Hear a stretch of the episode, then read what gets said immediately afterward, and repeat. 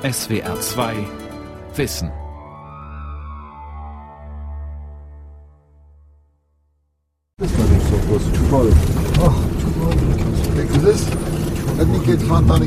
Es hat geschneit in der Nacht und der kleine Transporter holpert durch große Schlaglöcher auf einer unbefestigten Straße im Nordosten der Stadt Gymri. Drei Männer hat Wachan Tomasian heute dabei. Auf der Ladefläche türmen sich weiße Plastiksäcke mit Brennholz.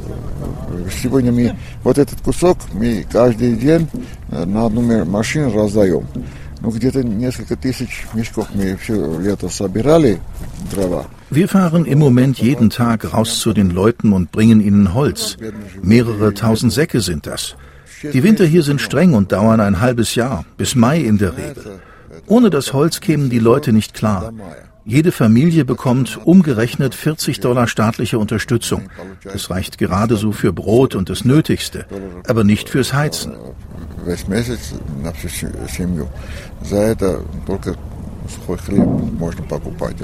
Und Heizen ist eine Frage des Überlebens, wenn man den kaukasischen Winter bei minus 20, 30 Grad hinter rostigen Stahlwänden verbringen muss.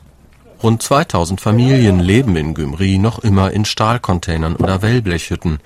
Domics, Häuschen, wie die Menschen sie hier verniedlichend nennen. Eingezogen sind die Bewohner in diese Unterkünfte vor rund 30 Jahren. Damals, Anfang Dezember 1988, bebte die Erde heftig in Gymri und der gesamten Chirac-Region im Norden Armeniens. Tausende kamen in den Trümmern ihrer Häuser ums Leben oder wurden obdachlos.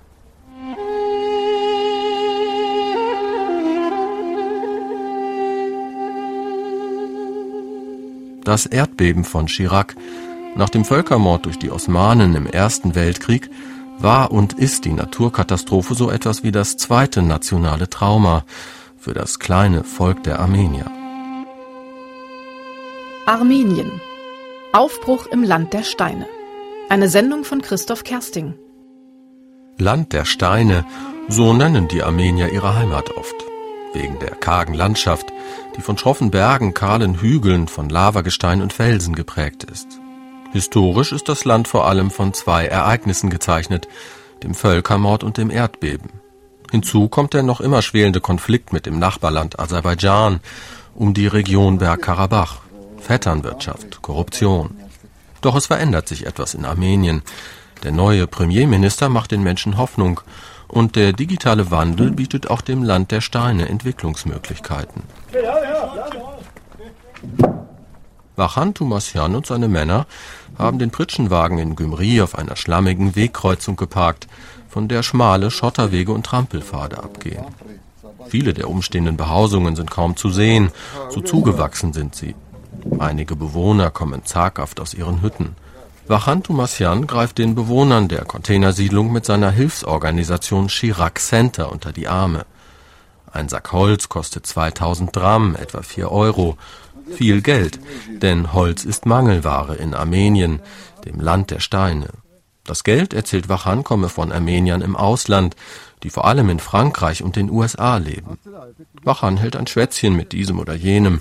Der 54-Jährige kennt fast jeden in der Siedlung mit Namen. Nadja, Auch Nadja Zanschuk bekommt heute ihre Holzration geliefert, würde aber gerne noch ein paar Säcke mehr haben, klagt sie. Die 65-Jährige lebt mit zwei Töchtern und zwei Enkeln in einem düsteren Container. Ein Raum 20 Quadratmeter groß, ohne fließend Wasser. Drinnen riecht es streng, nicht nur wegen Nadjas Haustieren, Hunde und Katzen. Der Container ist nicht dicht. Ein wackeliger Holzbalken stützt einen Teil des maroden Dachs ab, von dem es auf den modrigen Holzboden herabtropft. Komm schnell rein, sonst hauen die Tiere ab. Die Tür zu, bitte. So, schau dir an, wie armselig wir hier leben. Ich soll mich nicht beschweren, sagen die anderen immer, aber es ist doch wahr. Ich bin eigentlich halb Russin, halb Ukrainerin, habe früher hier auf dem Bau gearbeitet.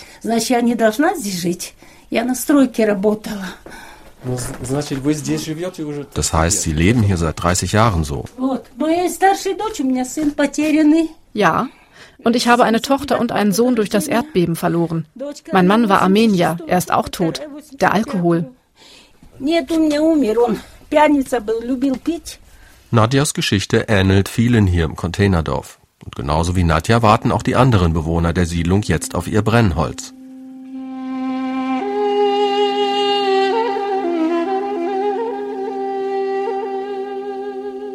Klirrend kalt ist es auch am Morgen des 7. Dezember 1988 in der damaligen Sowjetrepublik Armenien. Und urplötzlich verändert sich in diesem Moment alles in dem kleinen Land an den Südhängen des Kaukasusgebirges. Noch nicht einmal eine Minute bebt die Erde mit einer Stärke von 6,8 auf der Richterskala. Doch selbst diese wenigen Sekunden genügen, um mindestens 25.000 Menschen in den Tod zu reißen. Die meisten davon in Gümri und der Kleinstadt Spitak, die dem Epizentrum am nächsten liegt. Von einer Sekunde auf die andere sind Hunderttausende Armenier plötzlich obdachlos. Ihre in der Khrushchev-Ära in den 50er und 60er Jahren in Leichtbauweise hochgezogenen Plattenbauten stürzen in sich zusammen wie Kartenhäuser. Hilfe aus Moskau kommt aber nur schleppend in Gang. Immerhin, die Sowjets akzeptieren ausnahmsweise ausländische Hilfe. Die UdSSR ist unter dem Reformer Michail Gorbatschow längst nicht mehr so abgeschottet wie noch in all den Jahren zuvor. Hilfsorganisationen, auch aus Österreich, Italien und Deutschland, beginnen bald mit Bergungs- und Aufräumarbeiten.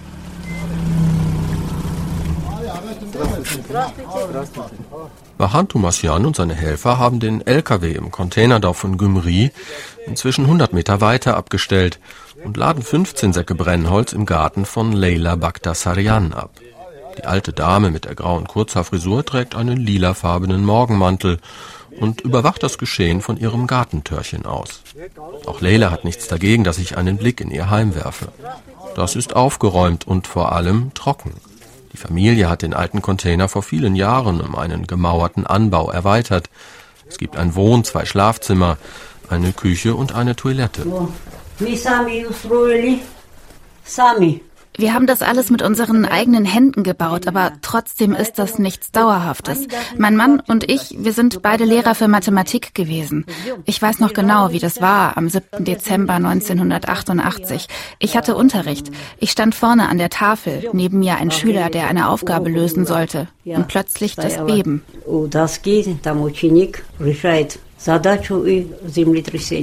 Zum Glück erzählt die alte Dame, sei das Gebäude nicht eingestürzt anders als die meisten Schulen in der Provinz Chirac.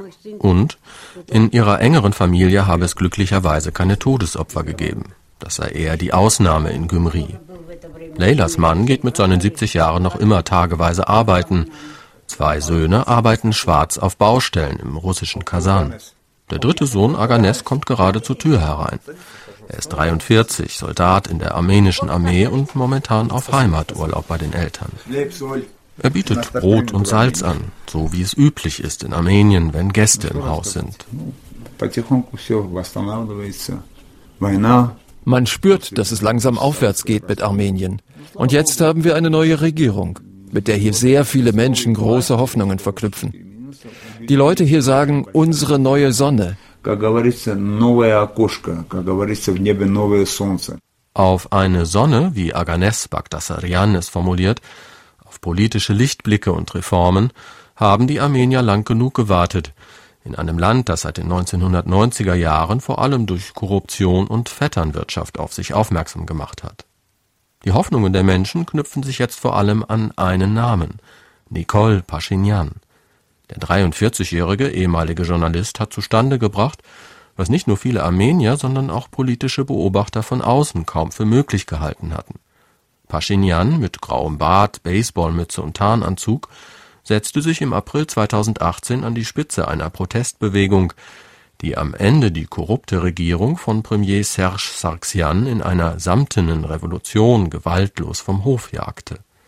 Anfang Mai wurde Nicole Pashinyan selbst zum neuen Ministerpräsidenten gewählt.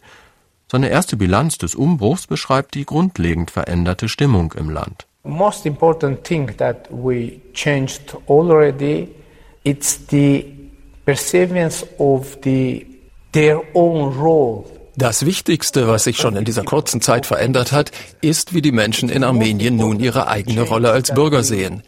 Denn vor der Revolution war die allgemeine Haltung hier, ich kann sowieso nichts bewegen, nichts mitentscheiden, meine Stimme zählt nicht. dass wir diesen Menschen zeigen, gerade eure Stimme ist doch das Wichtigste im politischen und sozialen Leben unseres Landes. Das ist die größte Errungenschaft dieser Revolution überhaupt. And that's most important change that we have already done. Paschinyans Problem nach seinem Amtsantritt im Parlament hatte nach wie vor die Republikanische Partei von Ex-Premier Sargsyan die Mehrheit. Echte Reformen waren so nicht durchsetzbar. Mitte Oktober trat Pashinyan deshalb kurzerhand zurück, um so den Weg freizumachen für Neuwahlen. Die gewann er am 9. Dezember 2018 mit seinem Wahlbündnis Mein Schritt mit 71 Prozent der Stimmen. Entscheidend für den Erfolg Nicole Paschinyans war aber sicherlich nicht nur die Unzufriedenheit der Armenier mit der korrupten Machtelite, sondern auch das Stillhalten Russlands in dieser Situation. Armenien hängt wirtschaftlich weitestgehend am Tropf Moskaus. Die ehemalige Sowjetrepublik bezieht ihr Gas aus Russland. Den Verkauf im Land regelt Gazprom Armenia, eine Tochtergesellschaft des russischen Staatskonzerns Gazprom. Mehrere Wärme- und Wasserkraftwerke ein Mobilfunkanbieter und ein großer Versicherer gehören ebenfalls russischen Staatskonzernen. Dass Russland sich rausgehalten hat bei den jüngsten Entwicklungen in Armenien, das habe vor allem taktische Gründe, ist sich Boris Navardasyan sicher.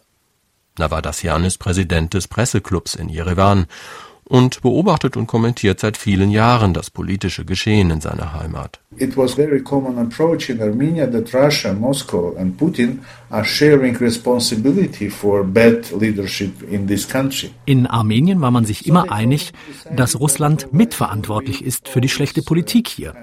Offenbar hat man sich darum in Moskau gedacht, Warum sollen wir weiterhin unser Image beschädigen, unseren Einfluss aufs Spiel setzen, indem wir eine Machtelite unterstützen, die von den Armeniern gehasst wird? Russlands Neutralität wurde hier sogar so interpretiert, dass Moskau die Revolution unterstützt.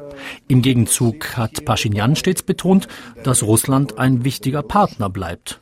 Das war für die Öffentlichkeit hier ganz entscheidend.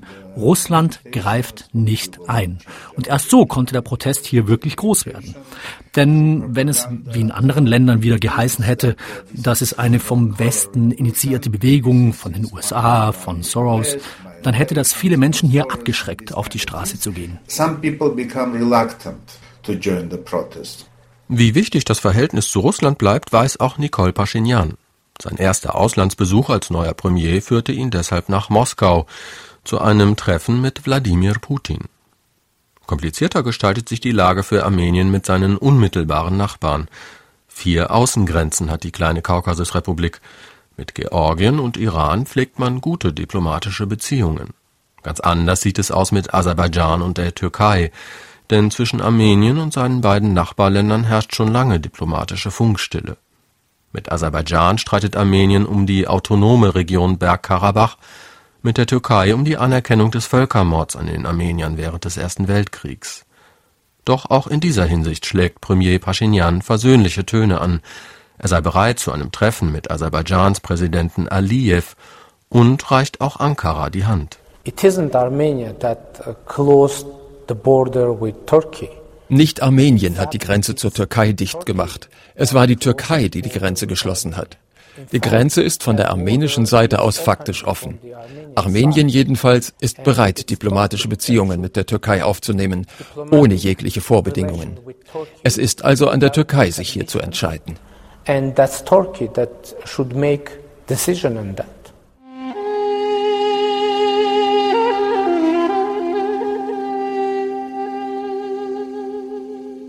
Die verschlossene Grenze zur Türkei, sie wird den Menschen in und um die Hauptstadt Jerewan immer dann schmerzlich vor Augen geführt, wenn das Wetter gut und die Sicht klar ist. Denn dann ist der Blick frei auf den Berg Ararat, der sich majestätisch und fast wie gemalt auf eine Höhe von über 5000 Metern erhebt. Der Legende zufolge soll hier die Arche Noah nach der Sintflut gestrandet sein.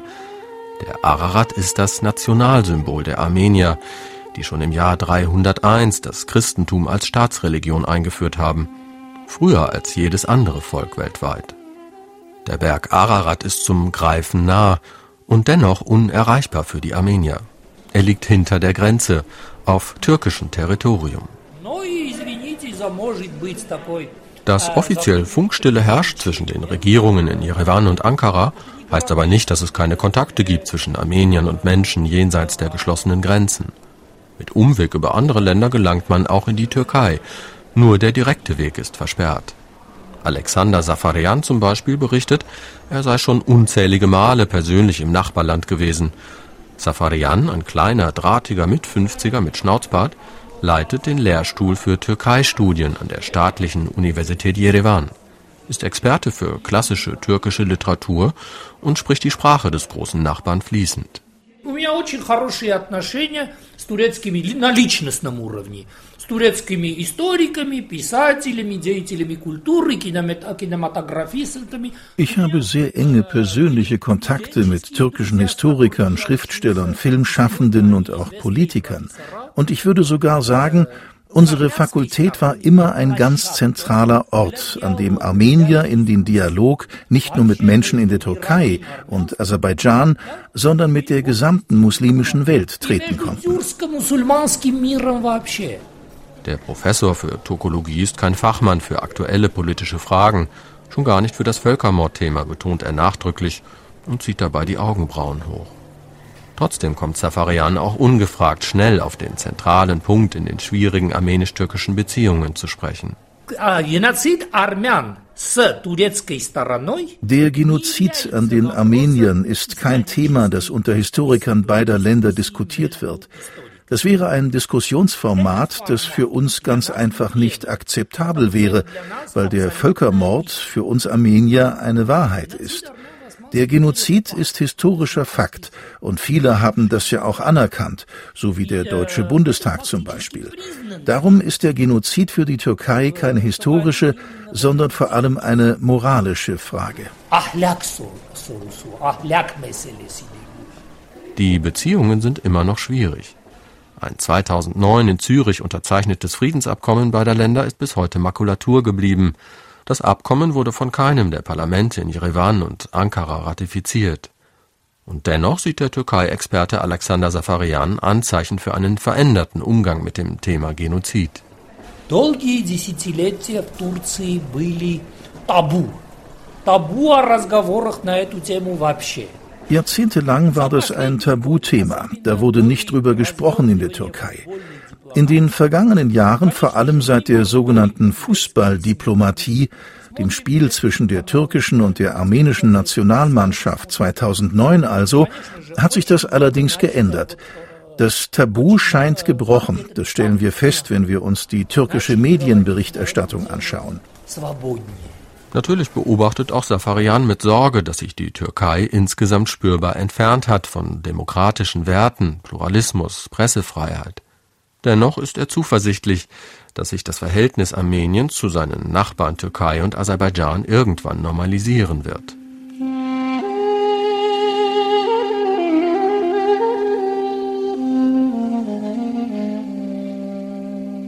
Auch die Stadt Gümri liegt nur wenige Kilometer von der türkischen Grenze entfernt. Und auch hier hoffen viele Menschen darauf, dass die Grenze irgendwann geöffnet wird, dass sich endlich etwas tut in der vom Erdbeben schwer getroffenen Stadt. Pläne dafür hat die Regierung in der Vergangenheit immer wieder vollmundig verkündet. Chirac Technopark. Dieser Schriftzug zum Beispiel empfängt den Besucher, der von Süden her in die Stadt hineinfährt, nun schon seit vielen Jahren. Er steht auf einer brüchigen Mauer am Straßenrand, hinter der Mauer rotten seit dem Beben 1988 allerdings Industrieruinen vor sich hin. Ein trauriger Anblick. Dennoch, Gymri soll zum IT-Zentrum Armeniens ausgebaut werden. Eigentlich kein schlechter Plan für ein Land, das kaum Rohstoffe und wenig Landwirtschaft hat, wirtschaftlich weitestgehend am Tropf Russlands hängt. Bislang ist von Techno und IT aber nicht viel zu sehen. Erst auf den zweiten Blick zeigt sich, dass sich tatsächlich etwas tut in Gymri. Sarkis Machitarian und seine Klassenkameraden haben es heute mit Python zu tun. Keiner Würgeschlange, sondern der gleichnamigen Programmiersprache. Der 16-Jährige sitzt an diesem Nachmittag mit etwa 20 gleichaltrigen Jungen und Mädchen in einem Klassenraum des Gymri Technology Centers, kurz GTC, und löst unter Anleitung seines Lehrers kleinere Programmieraufgaben. Am Ende des vom russischen Internetanbieter Yandex mitfinanzierten Kurses sollen die Jugendlichen in der Lage sein, einfache Webseiten zu gestalten. Sarkis und die anderen sind freiwillig hier, zweimal pro Woche, nachdem sie schon acht Stunden die Schulbank gedrückt haben. Er wolle später Programmierer werden, vielleicht noch Wirtschaftswissenschaften studieren, erzählt Sarkis in einer kurzen Unterrichtspause. Und in Frankreich leben und arbeiten. Dort habe er Verwandte. Irgendwann will er aber wieder zurückkommen in seine armenische Heimat, um hier etwas aufzubauen. Diesen Schritt hat Bella Harutiunian schon hinter sich. Die zierliche junge Frau ist erst 24 und schon Direktorin des GTC, das 2015 von der armenischen Regierung mit Unterstützung der Weltbank gegründet wurde. I personally I was studying in America. I ich habe in den USA studiert, bin da schon mit 16 hingegangen und dann sechs Jahre geblieben. Ich war an der University of Oregon und natürlich war das ein gutes Gefühl, in Amerika zu leben, weil man diese vielen Möglichkeiten dort hat. Man lernt eine Menge, entwickelt sich weiter, aber die Frage ist doch, wo bringe ich mich dann ein mit dem, was ich kann? Braucht Amerika meine Fähigkeiten wirklich genauso wie Gymri mich braucht? Das war schon so eine Art Mission für mich. Ich wollte zurückkommen und hier einen Unterschied machen, nachhaltig zu einer Entwicklung beitragen. Und das ist ganz einfach notwendig hier. Leute, die ihr Potenzial nutzen für ihr Umfeld, ihre Heimat. Das GTC soll zeigen, der Grundstein für eine erfolgreiche Karriere kann auch in Armenien gelegt werden. Und vielleicht wird der Umweg vieler junger Armenier über ausländische Hochschulen in Westeuropa und den USA sogar irgendwann gar nicht mehr nötig sein. Die junge Direktorin Bella Harutiunian macht einen Rundgang durchs Gebäude, das mit seinen leuchtend farbigen Wänden und modernen Möbeln auch in Berlin, Amsterdam oder Helsinki stehen könnte. Nicht nur IT-Fortbildungen für Schüler finden hier statt, auch komplette Ausbildungskurse zum Programmierer. Und inzwischen haben 25 junge Start-ups ihren Sitz im GTC. Einige von ihnen wurden gegründet von Absolventen des Instituts. Es heiße immer, sagt Harutiunian, es gibt keine Jobs in Armenien, darum sind die Menschen gezwungen, das Land zu verlassen. Das stimme heute aber nur noch bedingt. IT is one of the most rapidly developing industries in Armenia. IT ist eine der am stärksten wachsenden Branchen heute in Armenien. Es gibt 12.000 offene Stellen im IT-Bereich. Das Problem ist ganz einfach, wir haben nicht die Leute, um diese Stellen zu besetzen. Darum fangen wir hier in jungen Jahren an, Leute auszubilden und zeigen ihnen, ihr müsst nicht nach Jerewan gehen oder ins Ausland. Ihr könnt auch hier in Gymri leben und arbeiten für dieselben internationalen Firmen wie anderswo. Um die Kontakte zu diesen Firmen auszubauen, war das GTC im Frühjahr 2018 erstmalig auf der weltweit größten Industriemesse in Hannover mit einem Stand vertreten. Und noch eines sei wichtig, betont Bella, bevor sie sich in ein Meeting verabschiedet. Mit Leuchtturmprojekten wie dem GTC könne man etwas tun gegen die weit verbreitete Resignation im Land. Diese Einstellung, das Gras wächst immer grüner auf der anderen Seite, denn das stimmt einfach nicht. Die ältere Generation ist aber wie gefangen in dieser Haltung. Darum setzen wir auf die jungen Leute. Wir müssen einfach aufhören, uns immer nur mit der schwierigen Vergangenheit, dem Erdbeben zu beschäftigen. Die Dinge ändern sich jetzt wirklich. Because things are really changing. Und das betreffe nicht nur die wirtschaftliche Entwicklung der Stadt, die Stärkung des IT-Bereichs. Inzwischen, sagt Bella Harutiunian, gebe es auch Leuchtturmprojekte im sozialen Leben der Stadt, etwa wenn es um den Umgang mit behinderten Menschen geht. Ein schwieriges Thema, nicht nur in Armenien, sondern in den meisten ehemaligen Sowjetrepubliken. Die junge GTC-Direktorin empfiehlt, an den nördlichen Stadtrand von Gymri zu fahren und sich das Förder- und Therapiezentrum Emilie Aregak anzuschauen. Übersetzt Emils kleine Sonne.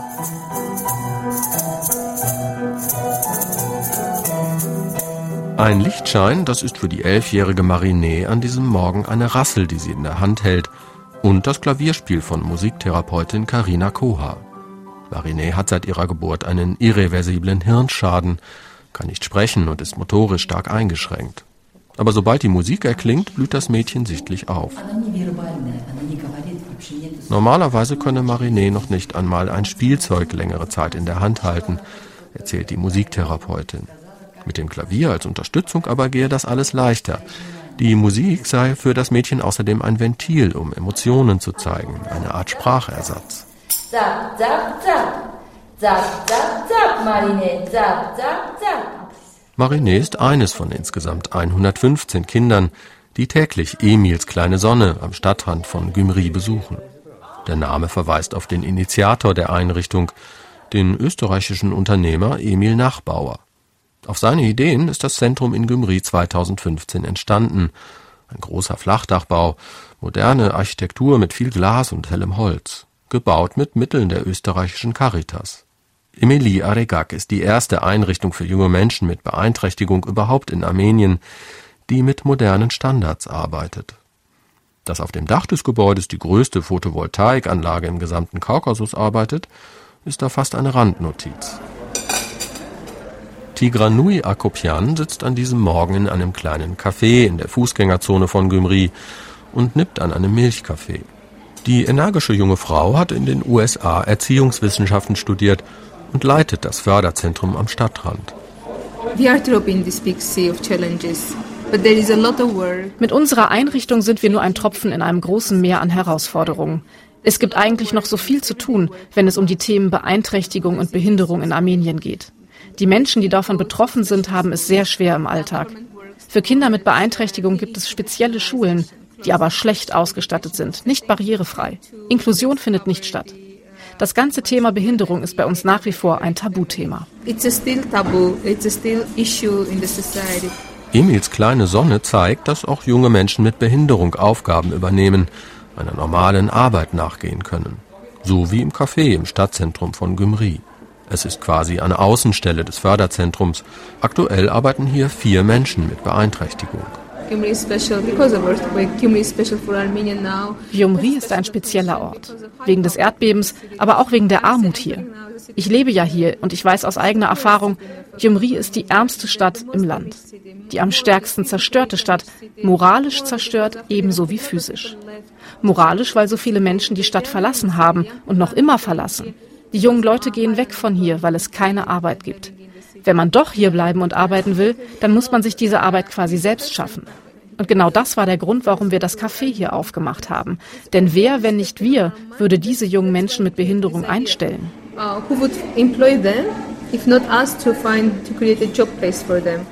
Tigranui Akopian muss gleich los. Sie wird auch morgen wieder vorbeischauen in der Außenstelle von Emils kleiner Sonne für die junge Frau auch ein Symbol dafür, dass es endlich vorangeht in ihrer Heimat Armenien